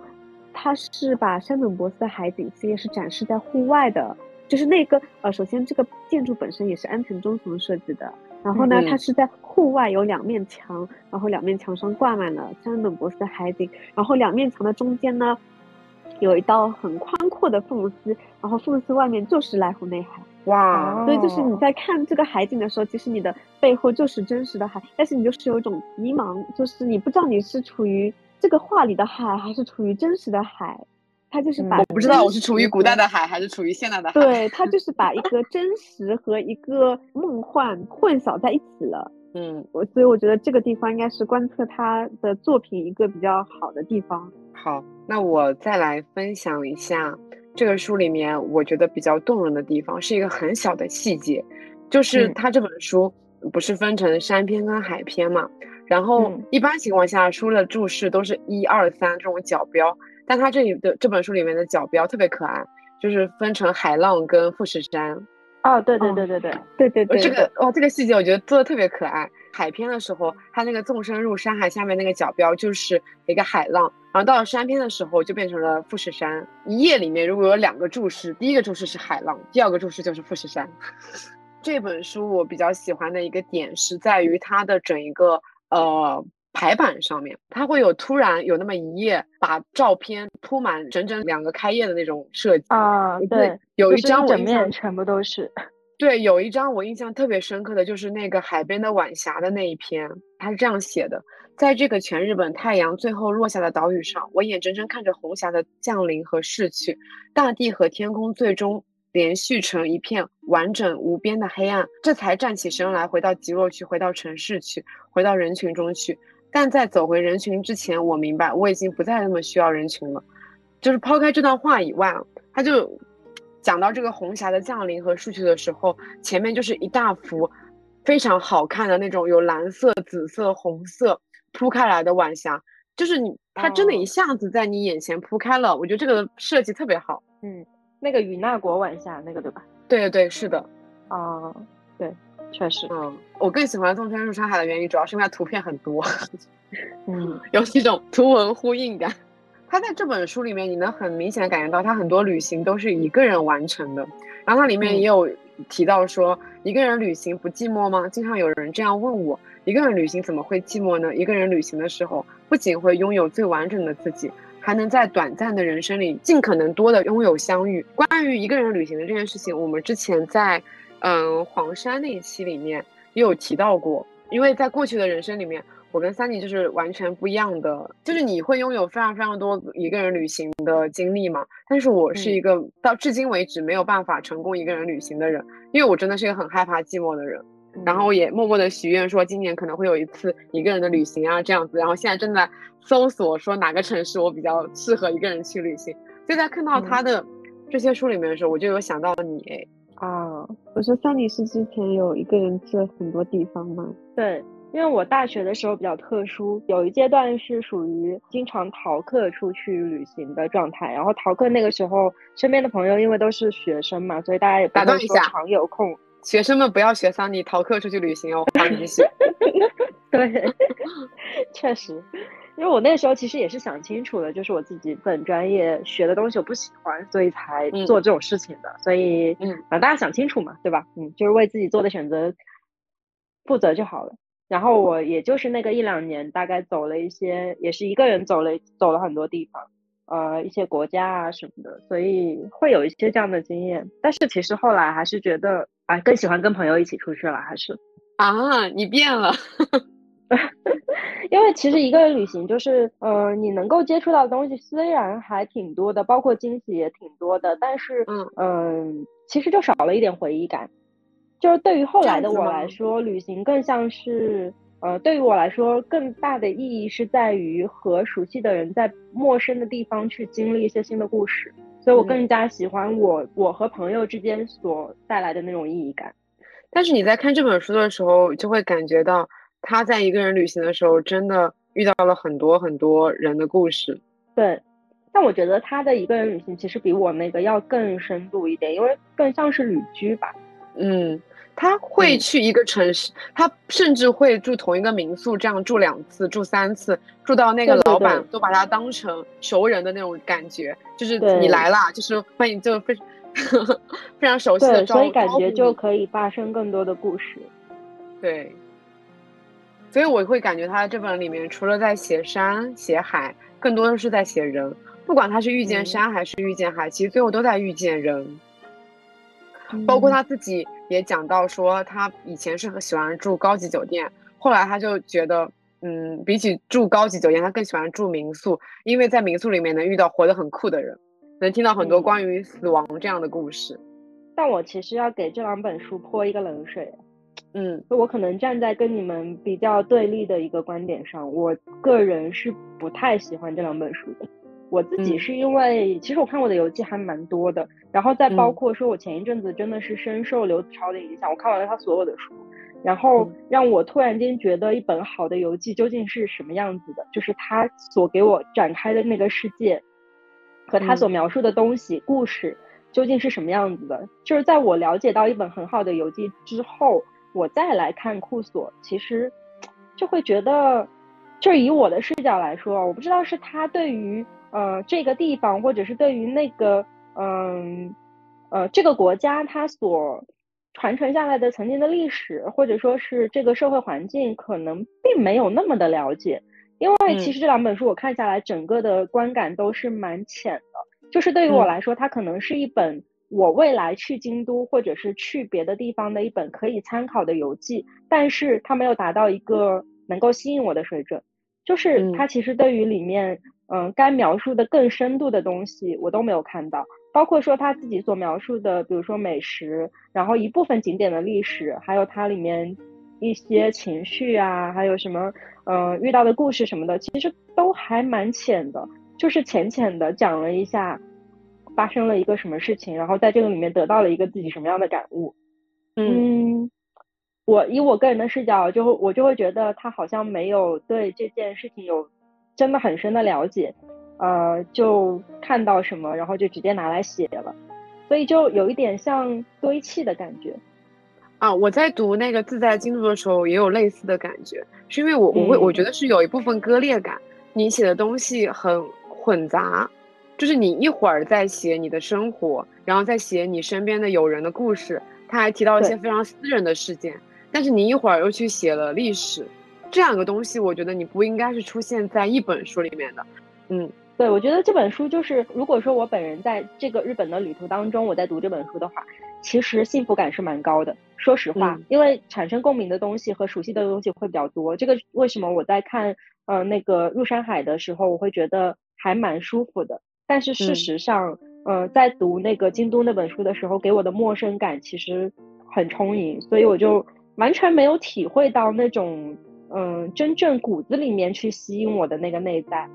嗯，可能他不能去跟刘子超那个游记比啊，因为这个是两种风格的游记。但是有一个很明显的感觉，就是当你在读完呃刘子超的那个中亚的时候，你对中亚是会产生一定的就是深度的了解的，并且一定会有那个向往感在。不管说你是向往什么样的形式的旅行，但你一定会有那个向往感在。但是库索的这两本书，讲老实话，我觉得可能不是所有人都能在读完之后会去产生那种深度的向往感。哈，但是我读完刘子超的那本书以后，我没有觉得我有那种向往感在。我觉得能允许不同的类型的游记的存在，就是你说如果每个人都像刘子超那样子去写一个游记的话，说实话，也挺单一的。如果说都是那样子的，库索这两本书与其说是游记，不如说这是他的一个私人情感的记录。哦，很像散文集，对，散文集。对，如果这么说的话，其实是。但我也不希望大家因为我这一段可能就不去看这本书了。就是每个人都有自己的观点，所以你一定还是读完这本书之后才能有，嗯，自己的心境在嘛。对于我来说，它不是一个游戏，就是我其实没有把它当一个游戏的角度去看，我就是跟你刚刚说的一样，我是把它当一个散文集的角度去看，所以我是觉得它的一些抒情的部分，我是觉得完全没有问题的。嗯，对。然后他可能也是说你刚刚说的一种割裂感，就是一会儿谈历史，一会儿又谈自己的私人情感。我觉得可能就是因因为他有一些场合，他可能是去拜访一些名人故居，所以他会谈。历史文学的东西更多一些，但是有一些场合他去的话，其实跟他自己的私人的情感是连接的更紧密一些，所以他才会写自己的自己的故事更多一些。所以我觉得，就比如说《自在京都》这本书，它其实是充当了两个角色。假设你把它当成一个京都生活指南，我觉得是 OK 的，它能给到你一些指导，比如说，呃。比起你自己去查一些攻略，它会告诉你一些更小众的点，不管是店也好，还是我们刚刚提到的神社也好，它都会给到你一些更对更小众的点，可能你自己查都查不到这些小众点。这些小众的点是基于他对这个城市有很多其他作家赋予他的那种了解，就是你没有读过那些书，你可能根本不会了解到这些城这个城市的其他地方，就把它当成这个功能性来读是 OK 的。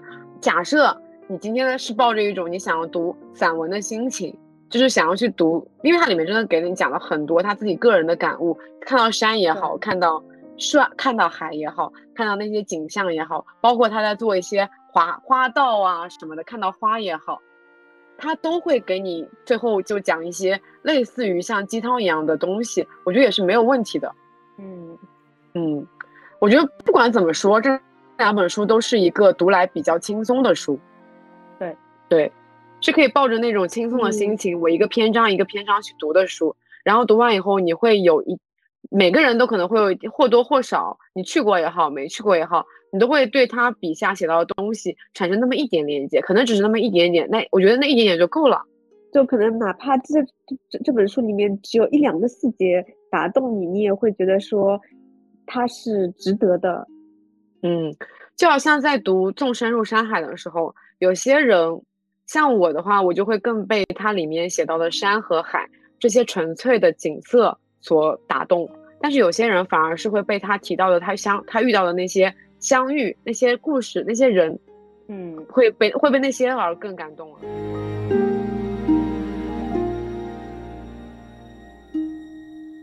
那关于这两本书，我们就差不多聊到这里。在最后，在节目的最后，我要准备两个问题，嗯，来问一下。第一个问题。如果世界开放的话，第一个想要去的城市是哪里啊？我先说，我其实就是之前我们没去成的那个嘛。我呃，本来二零年的时候定了两个目的地是要去的，一个是要去澳洲潜水，然后还有一个就是去魁北克。嗯，所以开放了，应该就是把原来没有去的那两个地方重新剪一下，然后先到那边去玩。嗯，期待有一天我们能在世界各地给大家录播客。嗯，好。那尾巴来分享一下，好，我想去的一个地方叫做法罗群岛，它是丹麦的海外自治领地。就其实去那个地方挺麻烦的，你首先要办申根签证去丹麦，然后在丹麦当地还得再办一个签证才能飞法罗群岛。嗯，哈，这么麻烦？对，对，所以我觉得可能正是因为它的麻烦，造就了去的人特别少。就它的话，那个岛上就是常年覆盖着火山岩，然后夏天就是那种郁郁葱葱，然后从地图往下看就像是一块大海中的翡翠，然后冬天的话就是像那种世界尽头与冷酷仙境的模样。我觉得那个地方是特别吸引我的一个岛吧。哎，那这么说，其实我还是喜欢海，因为如果是群岛的话，它周 周围其实避免不了有海。啊，其实山和海很多时候是连接在一起的，有海的地方也会有山。对，想到了草东有一首歌就叫《山海》。对，就其实包括我之前住的神户也是，它的右手边就是山，然后左手边就是海。所以你在当地问路的话，他不会跟你说往左走、往右走，他会跟你说往山侧走，或者是往海侧走。哇，他居然会这样子告诉你！啊对，这是当地人问路的一个方法。嗯嗯，法罗群岛其实是我一九年也是跟朋友约好的一个地方，但是我们当时攻略没有做的那么深，就只是说大概查了一下去的交通方式和回来的交通方式，然后我们本来是打算。二零到二一年的跨年在北欧那边过的，对，就是打算去法罗群岛玩，嗯。嗯，差一点就要去成了，对，那以后其实也是可以一直加入那个心愿类，对啊，我觉得我的答案很土，我就是想去镰仓，哦，为什么呢？就是因为这个故事我有在播客里面有分享过，当时不是，嗯，大家都觉得镰仓是属于夏天的嘛。所以当时冬天本来是有机会去镰仓的，就是觉得我可以夏天的时候再来，觉得我又不是最后一次来这里了，我夏天的时候可以再去再来，然后再去镰仓，抱着这样的想法，结果就等到了现在都没有去镰仓。所以我觉得开放以后，我第一个想去的城市是镰仓，是想补足那种遗憾。嗯，真的，人生没有如果。第二个问题就是，啊，这个问题其实刚才尾巴在讲自在京都的时候也有分享过，就是这个问题就是。一个什么样的城市会令你想要定居？嗯嗯，我觉得我的答案刚刚已经说过了，就是自然和城市可以共生的地方。嗯嗯，对。然后你们，你反正你的标准答案就是京都啊，大家都知道了。对。哦，三弟的答案也很明显。哎，这个问题感觉问了等于白问。你的你的答案，哎，就是芬兰我有一个没有在播客里面讲过的，我想要定居的地点。我之前一直说的都是同一个，但还有一个我应该一直都没有讲过。嗯，在呃爱尔兰的首都都柏林，都柏林是一个蛮有意思的地方。都柏林其实有一点像你刚才说的冲绳，就是大家每天都会喝大酒的那种城市。然后都柏林很好玩的一个点是，就是大家会把每家每户都会把门刷成完全不一样的那种颜色。就是有各种各样哦，真的就是各种不同梯度的那种颜色，然后是为了什么呢？为了在自己喝醉的时候很方便的认出那个是自己的家门啊！对他们那边的人很有趣，那真的很冲绳哎！啊，对啊，所以我当时在都柏林玩的时候，呃，是我和我的朋友在都柏林待了三四天吧，我们每天都是喝大酒，然后回民宿的状态，然后在路上面会跟各种的人。打招呼啊，玩闹啊什么的，就是跟陌生人也都会很熟悉。然后大家在酒精的促使之下，整个城市的氛围变得非常的热烈，很有意思。所以我还蛮喜欢那个城市。嗯，都柏林有海吗？有。哦，那跟冲绳真的。因为爱尔兰是一个海岛国家嘛，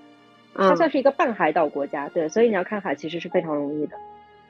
哦，嗯嗯。不知道都柏林的食物好不好吃，但是我总觉得 害怕。我总感觉那边的食物没有特不会特别好吃。嗯，但酒很好喝。啊，好。哎，那一日呢？你是不是还没说？我对我说实话，我觉得这个答案我自己还没有找到一个让我就是。非常有想要定居的冲动的一个那么的城市，我觉得可能是因为我去过的城市太少了，嗯，是一个原因。然后我，但是我会有理想，说我以后要定居的城市有什么样的特质？第一个是阳光充足，因为我是一个，我觉得我自己的属性很植物，我是那种属于有阳光我就会整个人很开心，但是如果有雨天，我整个人就会变那么有点沮丧的人，所以我是需要生活在阳光充足的城市的，嗯。然后第二个是四季分明，我觉得四季分明这个点是能让人感知到时间变化还有流逝的一个点，所以我希望我以后未来定居的城市你是有春夏秋冬的，嗯。然后第三个点是它要离海很近，也不是要很近很近，但是就希望我可以在一个路程里面就是能靠近海，不需要直接住在海边了，但是我是希望我住的那个城市附近是有海的，嗯嗯，可以随时悲伤的时候就去看一看海。我好矫情啊，嗯，然后第四个点是在于它一定得好吃。如果一个城市是不好吃的，我觉得我这辈子可能是没有办法生活下去的。你毕竟定居嘛，你得长久的生活在那边，你就得拥有好吃的食物吧。尽管我知道你可能自己在在家里面是可以做的，但是你外食的时候，你得有想说你要你想要去的餐厅这样子。然后第五个是符合。泉州不符合的一点是不四季不够分明啊，好的。然后第五个点是它不能现代化太严重。我说白了，我不喜欢那种高楼大厦的城市，我喜欢很土的城市，就是生活节奏得比较慢的那种城市。我这是我比较想要定居的，因为定居代表你要在那边养老嘛，所以就是嗯，你不能现代化太严重，不老人家可能会跟不上了。然后也不能你现代化城市太严重的那种城市，就意味着这个城市很喧闹，我不喜欢那种很喧闹的城市。嗯，然后最后一点是，我觉得它需要满足一定的精神生活。我会希望这个城市里面有一些书店啊、唱片行啊、咖啡店啊这种有一些个人趣味的店嘛。就是比如说我某天下午想起来，就会可能就在店里面啊待着，然后跟一些有趣的人聊聊天这样子。其实泉州真的很符合啦，嗯，但它四季不够分明。就是 目前为止，它其他点都很符合。嗯，今天又是精神泉州人发言的一天。所以我们还能帮你再想出一个另外一个城市吗？到底，你有什么同事？可能就是人生就是在不断的寻找这个过程嘛。感觉有一天可能会找到一个比泉州更适合的城市。对，如果大家我觉得阿克雷利蛮符合的。真的吗？嗯，阿克雷利在哪里啦？它四季分明吗？蛮分明的，真的。而且会有极昼跟极夜啊。就是更分明，这也太分明了吧，对吧？但是我觉得你其他说的那些东西还蛮符合的，包括说阳光多，然后还有当地的一些精神生活啊什么的，然后再加上那个又不是冰岛最大的城市，它是冰岛第二大的城市，所以它也没有那么喧闹，也没有那么繁华，但是它里面基础的设施也都有。哦，我还蛮建议去阿克雷里玩一下的，因为我很喜欢。张姐带我去，我会的。嗯。不错，我们的团建名单里面又多了一点。嗯嗯，好，那我们今天的分享就到此结束啦。嗯，你要不要来说点收尾的话？哦，收尾的话就是在本期的小宇宙的评论里面，我们将会抽出三个留言，送出《纵身入山海》这本书。感谢中信出版社的赞助，希望大家多多在。评论区留言，可以分享你对这两本书的一个想要看的点，以及分享我们提到的这些城市等等都可以。还有就是，比如说我们刚才问两个问题，说世界开放你想去哪个城市，或者说你想定居在哪个城市，反正什么样的分享都可以。记得哦，在小宇宙的评论区里面跟我们分享，我们会抽出三本书哦。好，这就是结尾。好，补充一句话的结尾，就是因为现在我们是因为因为疫情出不去嘛。但其实我觉得有时候停下脚步是为了更好的出发，然后我觉得如果心灵鸡汤了是不是？对，对，是为了更好的出发，所以出不去的这两年呢，那我们就自己可以活在当当下的每一分每一秒，尽好尽快的充实自己，以及努力攒钱，为随时有可能准备出发的那一天攒钱。嗯嗯，这就是也是我二零二二年的愿望，就是继续攒钱。对，等随时等世界开放，立刻辞职出去玩是吧？不要被老板听到了。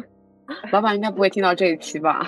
挺都挺推荐推荐大家去看这两本书的。嗯，对。挑一个蛮轻松的时刻，然后想看一个挺轻松的书，或者说你你的心灵想要出去玩了，你就可以看一看这两本书。身不动，心可以动一动。对，那好，我们就在这边嗯收尾吧。再一次感谢中信出版社，鼓掌。感谢中信出版社，好，感谢，嗯，那我们就下期再见，